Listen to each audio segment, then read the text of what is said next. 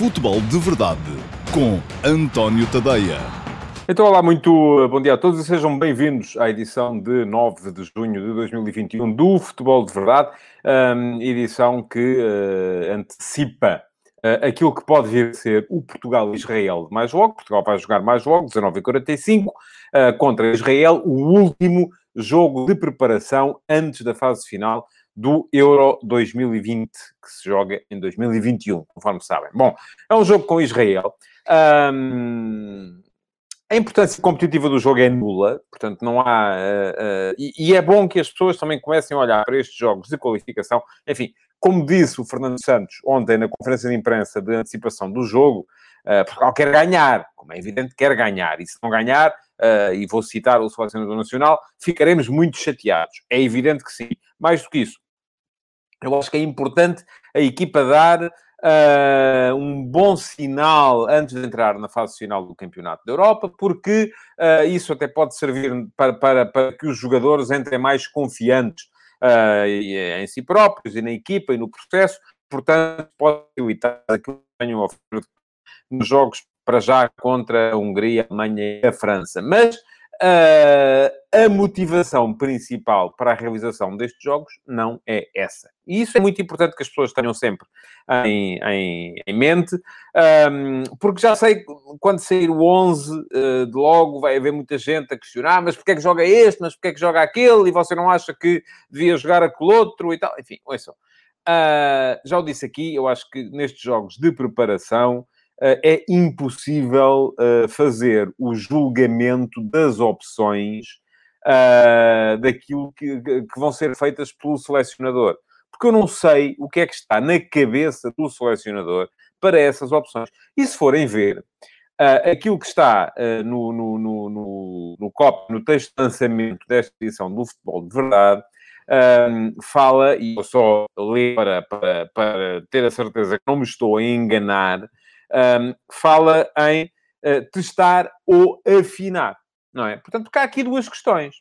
Há aqui situações que é preciso testar que ainda não foram testadas, eu já vou dizer quais é que são na minha perspectiva, e há outras situações que é preciso continuar a afinar, porque todas as ocasiões são poucas, e já sabemos que os selecionadores uh, se queixam sempre disso, de terem tido uh, pouca... Um, pouco, pouco margem para, para poderem afinar a sua equipa, porque os jogadores vêm com os processos dos clubes na cabeça e depois chegam aqui e têm que lhes serem enxertados um, novos processos, novas ideias, uh, novas formas de jogar e, portanto, uh, isso não é, não é fácil. O, o Laureta Roman já me dá aqui uma equipa para logo. Um, Rui Patrício, Nelson Semedo, Pepe, Fonte, Nuno Mendes. Enfim, eu, eu posso começar, posso continuar a ler a sua, não sei se é a sua ou se é aquela que o Loreta acha que vai acontecer. Agora, um, aquilo que uh, uh, a olhar, então, mas o João Cancelo não joga porquê, não é? Porque já se sabe que vai ser titular e não precisa de jogar. Uh, mas então não faria sentido também afinar a equipa com a presença do João Cancelo, que é necessariamente um lateral diferente do Nelson Semedo, e nem continuei o resto da equipa, mas ambas as possibilidades são válidas. Isto é, podemos pensar assim, não, este aqui já se, já sabe que vai jogar, portanto, fica de parte, arrumado, guardamos-lo para o jogo.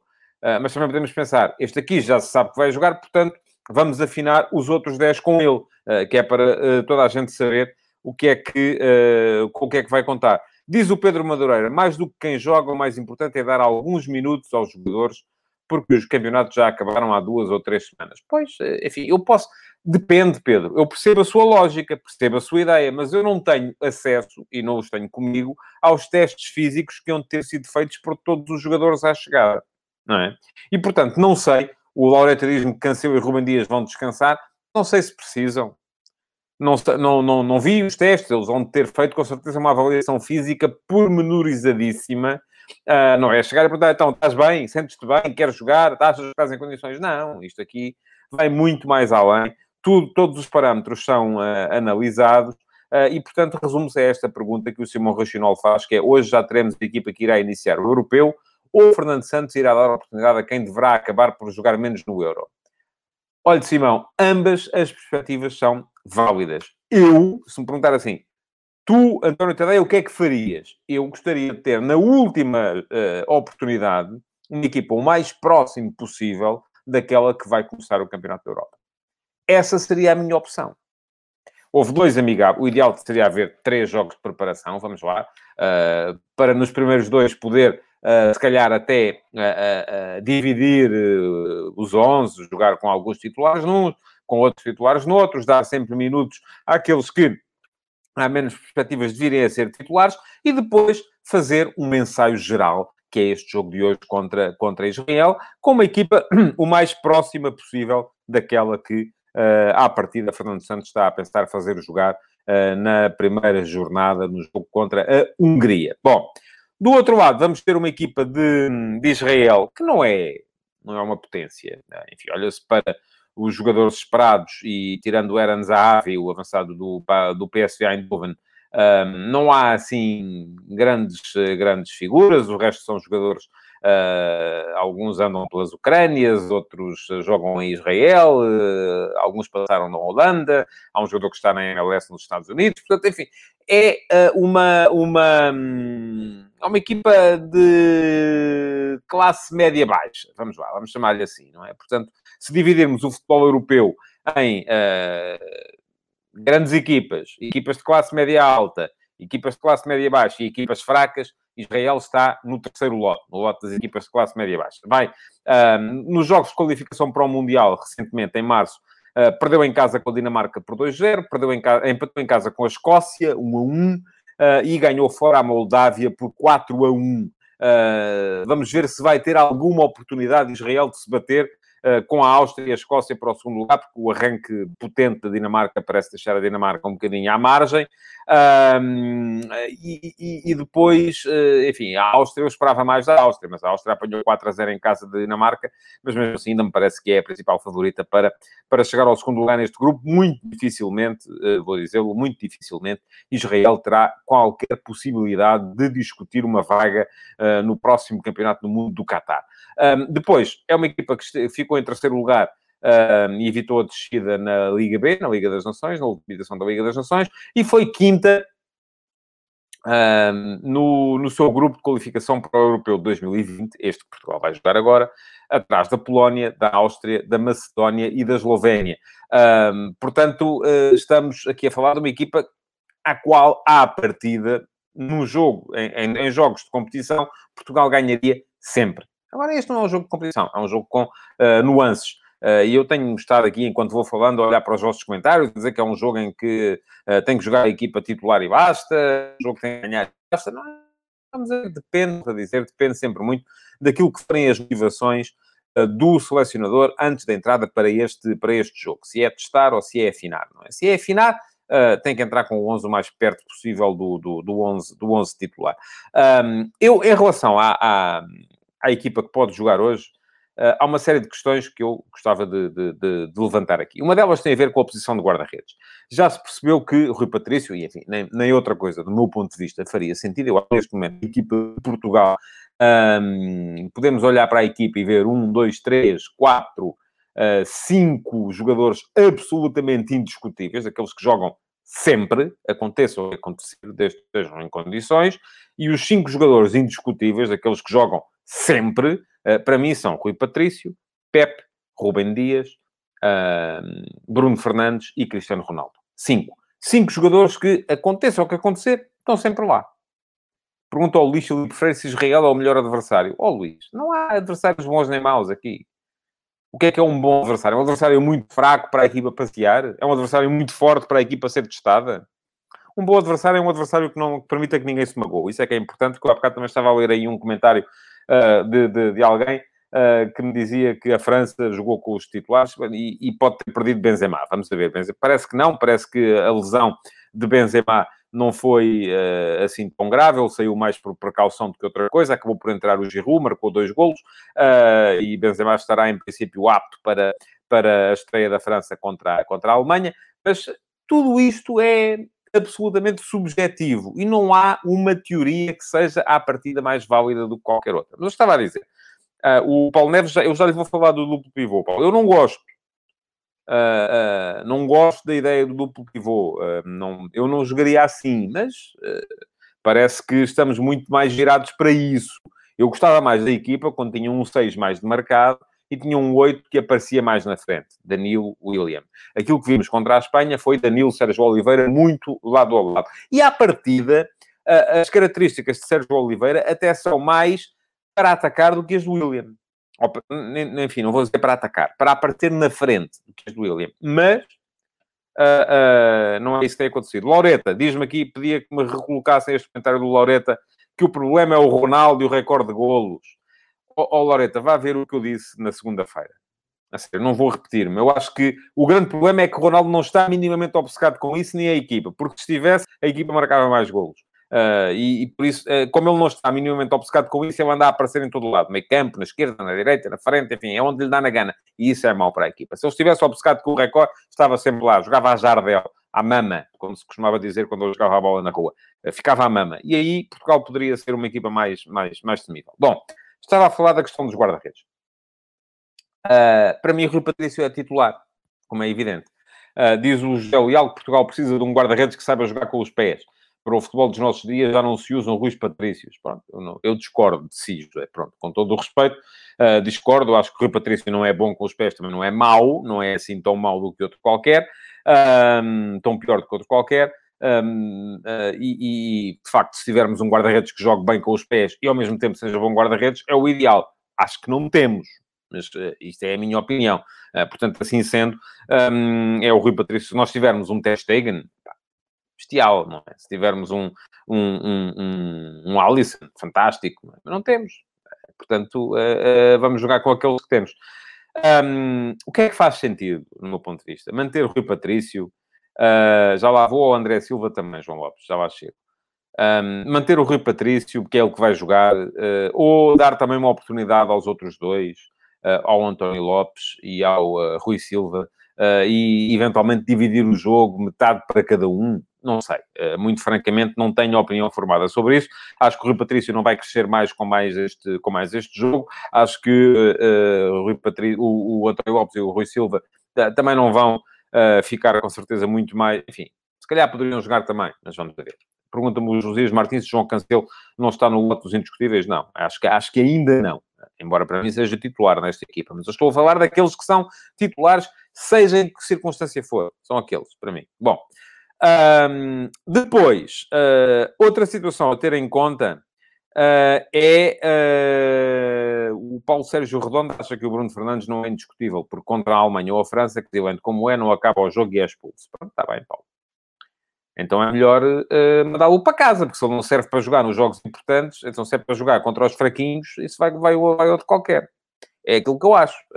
mas estamos a falar do Bruno Fernandes, que é um dos melhores jogadores da Premier League. Se, se não serve para jogar contra a Alemanha ou a França, estamos mal.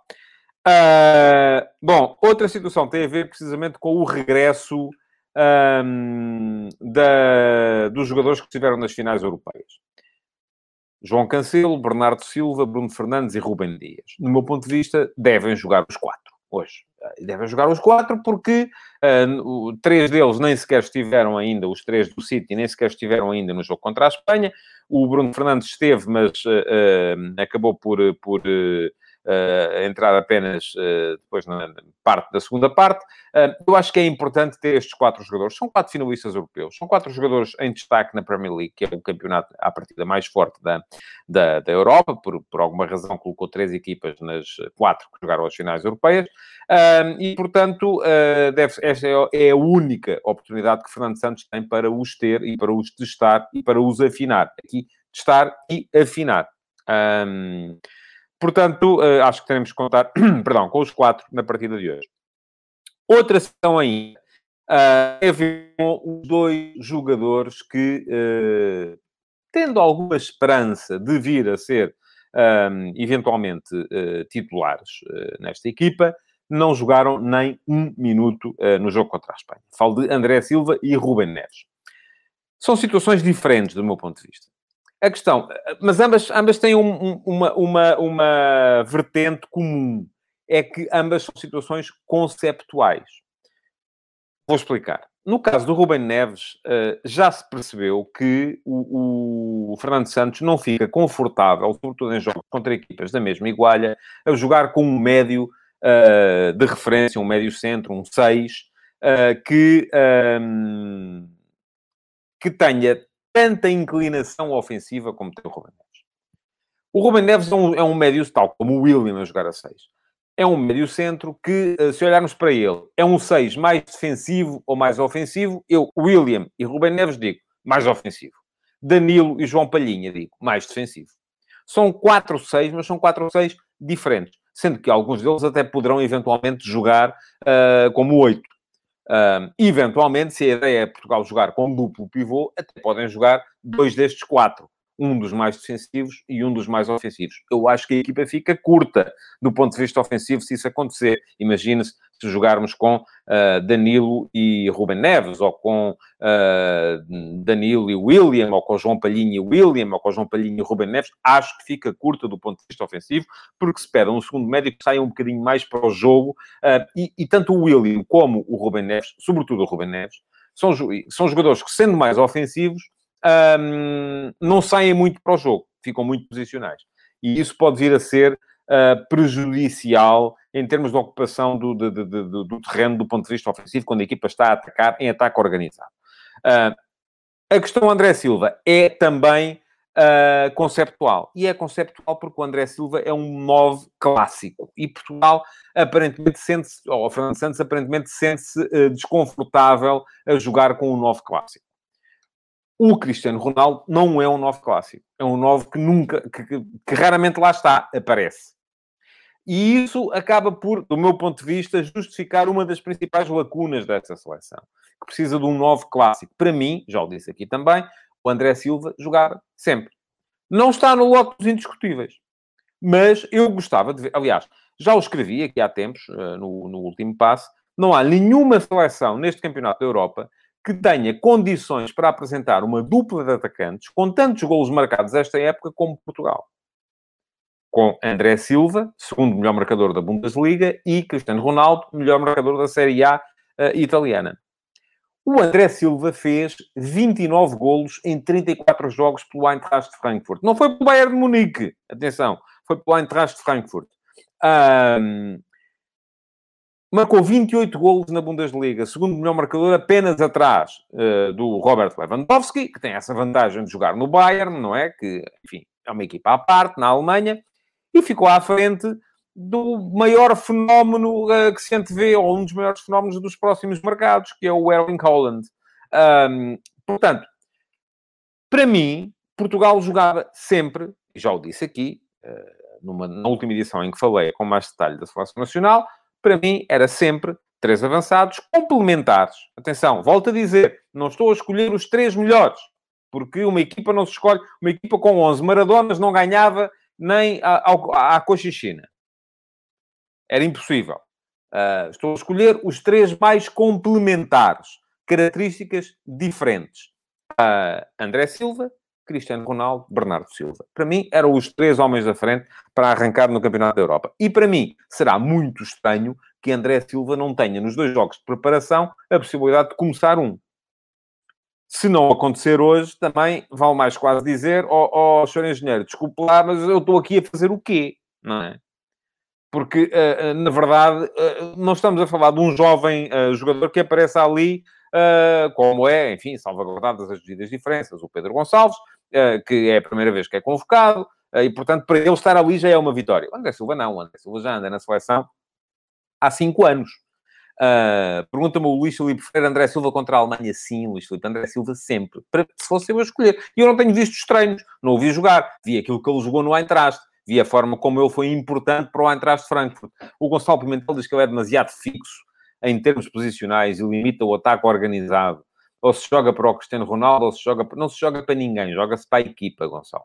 Uh, e se há coisa que Portugal não faz, ao contrário daquilo que muitas más línguas não podem dizer, é jogar para o Cristiano Ronaldo. Volto a dizer, o Cristiano Ronaldo, se fosse para jogar para ele, estava lá à mama não andava a passear, a vir buscar a bola ao meio campo, a ir à esquerda, a ir à direita, uh, não, não, não fazia isso, ficava lá. Não é essa a preocupação, nem do Fernando Santos, nem do Cristiano Ronaldo, nem do resto da equipa.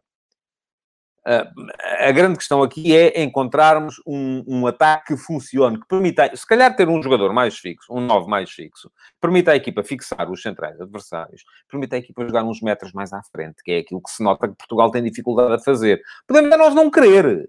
Dizer assim, não, não, mas nós queremos é jogar lá, fechadinhos lá atrás, e depois, de repente, mandamos um, um, um, jogo direto lá para a frente, o Cristiano corre muito, tal, tal, tal, tal, e chega lá antes de toda a gente e faz gol. Pronto, está bem. Eu acho que é um desperdício para o talento que Portugal ainda assim tem. Mas foi, enfim, foi um bocadinho assim que Portugal foi campeão da Europa em 2016. Portanto, não vou de repente dizer, e, e não sou daqueles que dizem, nunca disse, que Portugal jogou mal em 2016. Portugal em 2016 jogou bem, tendo em conta os jogadores que tinha. Podemos dizer assim, ah, mas eu gostava mais uh, ter uh, 8 fintas, uh, 450 passes. Está bem, mas uh, eu também gostava de muita coisa que não tenho nem posso ter. Portanto, para mim, hoje, André Silva, sim. Rubem Neves, a um outro nível, mas sim, também. Faz sentido que jogue, porque se foi convocado uh, e se há alguma ideia de vir a utilizá-lo, e eu até estou à vontade, porque nos meus 26 não estava Rubem Neves, porque acho que já lá estando os outros, não era preciso mais um 6. Um, mas se ele lá está, então convém perceber para o que é que ele serve, não é? Não é com certeza para tocar violão uh, na, nas reuniões da equipa. E para isso havia havia outro jogador, enfim, não sei se o Rubem Neves toca violão ou não. Uh, pronto, outra questão, uh, e é, uh, tenho mais duas para abordar relativamente a este, a este 11 de hoje. tem a ver com as questões William e João Moutinho, dois jogadores que estarão aparentemente com menos ritmo, um, e que hoje será se calhar o jogo ideal para eles poderem vir um, a mostrar-se. Agora, se eu já disse que quero o Bruno Fernandes que quer o Rubem Neves, não consigo ter o William e o João Moutinho. Uh, vamos ver qual é que vai ser a opção do engenheiro Fernando Santos. Uh, há médios a mais nesta equipa, já tínhamos chegado a essa conclusão na altura da, da convocatória. Não dá para usar todos, não é? Portanto, há alguns que é melhor terem trazido mesmo o violão ou, ou o tambor, enfim, não sei, porque vão precisar para se tornarem úteis, uh, porque há gente a mais para aquelas posições. Um, o Pedro Nuno Lemos quer Portugal em 3-5-2, pois está bem. Acho que não, Pedro. Uh, se nós temos três centrais, vamos jogar com 3-5-2. Acho, acho que não. Uh, se calhar, se tivesse sido tudo pensado assim há mais tempo, talvez. Uh, neste momento não parece. Bom, William ou João Moutinho, qual dos dois? Eu acho que tanto um como o outro poderiam ser úteis. Agora, hoje, não me parece que dê para jogar com o Rubem Neves, com o William, com o João Moutinho e com o Bruno Fernandes. por fim, última questão, a dos jogadores que não têm o mesmo estatuto uh, e que também não foram titulares no jogo contra a Espanha. Gonçalo Guedes, com certeza, que vai ter alguns minutos, porque também faz sentido que tenha, não, não estava sequer com a equipa ainda no jogo contra a Espanha, devido à situação de Covid. Uh, Rafa, Pedro Gonçalves, Palhinha, poderão ser úteis, uh, não creio que sejam titulares, uh, poderão aparecer. Creio também que vamos ter, com certeza, o Nuno Mendes a titular, e alguém aqui me dizia há bocado que o Rafael Guerreiro também é indiscutível. Eu, para mim, vou-lhe dizer, muito sinceramente, Rafael Guerreiro não só não é indiscutível, como para mim não é titular. Titular para mim é Nuno Mendes, mas, enfim, daquilo que tenho visto dos dois, acho que Portugal precisa de um ala esquerdo uh, que faça todo o corredor e o Rafael Guerreiro uh, não, é, uh, não é tão expansivo do ponto de vista da ocupação de espaço como é o Nuno Mendes. agora, tem mais experiência, aí está. O que é que nós queremos? Nós não podemos é querer o sol na aérea e a chuva no naval. não podemos querer uh, ter muita experiência e ser cautelosos e optar sempre pelos mais experientes. E depois, ah, mas esta equipa não tem, uh, não tem uh, descaramento, não vai para cima dos adversários. Ou então não podemos querer descaramento e para cima dos adversários e depois dizer assim, não, não, mas agora falta-nos experiência. Não é? Temos que compensar uma coisa com a outra. Uh, o Gonçalo Pimentel diz que nunca falamos de guarda-redes, mas pela época de cada um faz sentido achar que o Rui Patrício é indiscutível, o António Lopes já merece uma aposta, eu acho que o Rui Patrício é indiscutível que o Patrício é, para mim, um dos 10 melhores guarda-redes da Europa. Portanto, faz todo o sentido que seja um, titular da seleção, da seleção nacional. O Pedro Miguel Stark pergunta porque é que Portugal não volta ao 4-4-2 do Euro 2016. Enfim, eu acho que isso é um bocadinho redutor, está? até porque Portugal no Euro 2016, por exemplo, só ganhou a final quando passou para 4-3-3, quando saiu o Ronaldo uh, e entrou o Quaresma, e isso permitiu que o Renato Sanches, que estava a jogar numa das alas, aparecesse mais no meio, perto do Adrian e do William, e Portugal ganhou, uma, ganhou consistência no meio campo aí. Uh, eu acho que aqui uh, uh, reduzirmos a coisa a um número, se é 4-4-2, 4-3-3, é perigoso. E cada vez mais as grandes equipas, no mesmo jogo, optam por sistemas muito híbridos. Era isso que Portugal fazia também em 2016. e eu acredito que esta equipa de Portugal pode jogar, ou no meu ponto de vista, devia jogar com um avançado, uh, com um novo mais clássico, meu, que para mim era o André Silva, já percebi que não vai acontecer, mas para mim era, uh, com o Ronaldo como segundo avançado, a aparecer ali sempre muito, uh, muito perto também, embora a partir de um dos corredores. Um, com um terceiro avançado, que para mim é o Bernardo Silva, mas depois também pode ser o João Félix ou o Pedro Gonçalves, enfim, uh, estão no segundo patamar, uh, que é um jogador diferente, um jogador que vem mais uh, que, que, dá mais também capacidade de, de, de temporização. Um, e isto, para mim, acaba por ser uh, o ataque mais complementar que podemos ter. Agora, depois, é preciso complementar isto com a questão do meio-campo. E não podemos, por exemplo, ter o Bruno Fernandes do mesmo lado do, do Cristiano Ronaldo, porque se o Cristiano Ronaldo sai muito do andal e o Bruno Fernandes também, aquela ala fica muito, muito, muito vazia. Um, portanto, teria que ser a jogar ali daquele lado o segundo médio, um segundo médio mais ofensivo. Uma coisa que eu não teria era uh, os, os, uh, os dois médios a par, como Portugal contra 2, 3, não gosto, nunca gostei. Há 20 anos que não gosto 4, 2, 3, 1. Uh, sempre achei que é desperdiçar um jogador, um, continuo a achar. E uh, uh, para mim era um médio, um 6 mais, mais clássico também. um 8 que tivesse mais capacidade defensiva e pudesse ocupar mais o espaço do lado onde estava o Cristiano. E um, um médio ofensivo, no, até para ligar no lado onde estivesse o Bernardo Silva. Portanto, para mim era assim, dois alas, dois laterais ofensivos e dois centrais que temos... acho que eu vou dizer isso e não tenho de me enganar. Temos a melhor dupla de centrais do Campeonato da Europa. Rubem Dias e Pep, com a possibilidade de entrar o José Fonte, que ainda no jogo contra a Espanha mostrou uh, que, uh, que, está em condições, uh, não, não, não tenho medo de enfrentar ninguém com, estes dois, com dois destes três centrais. Bom, vou estar logo ao fim do dia na RTP, primeiro primados do jogo Portugal-Israel, na RTP3, depois na RTP1 para comentar o jogo em, em direto. Desde já vos convido a, a assistir, como é natural. Amanhã não vai haver futebol de verdade. Uh, mas uh, na, na, o Pedro Magalhães quer saber as bolas paradas. Ó oh, Pedro, quero pedir-lhe pôr aqui o esquema agora. Uh, mostrar quem é que defendia o primeiro posto quem é que... Não, não sei. Bom, ia dizer, amanhã não há futebol de verdade, porque é feriado. Uh, mas na sexta-feira vamos com certeza fazer aqui um balanço da, daquilo que for o jogo de, de, mais logo. Para já o que vos convido é ver o jogo mais logo na RTP1. Vou lá estar para o, para o uh, comentar. Um, agora, uh, o que é que vos queria dizer mais também sobre isto?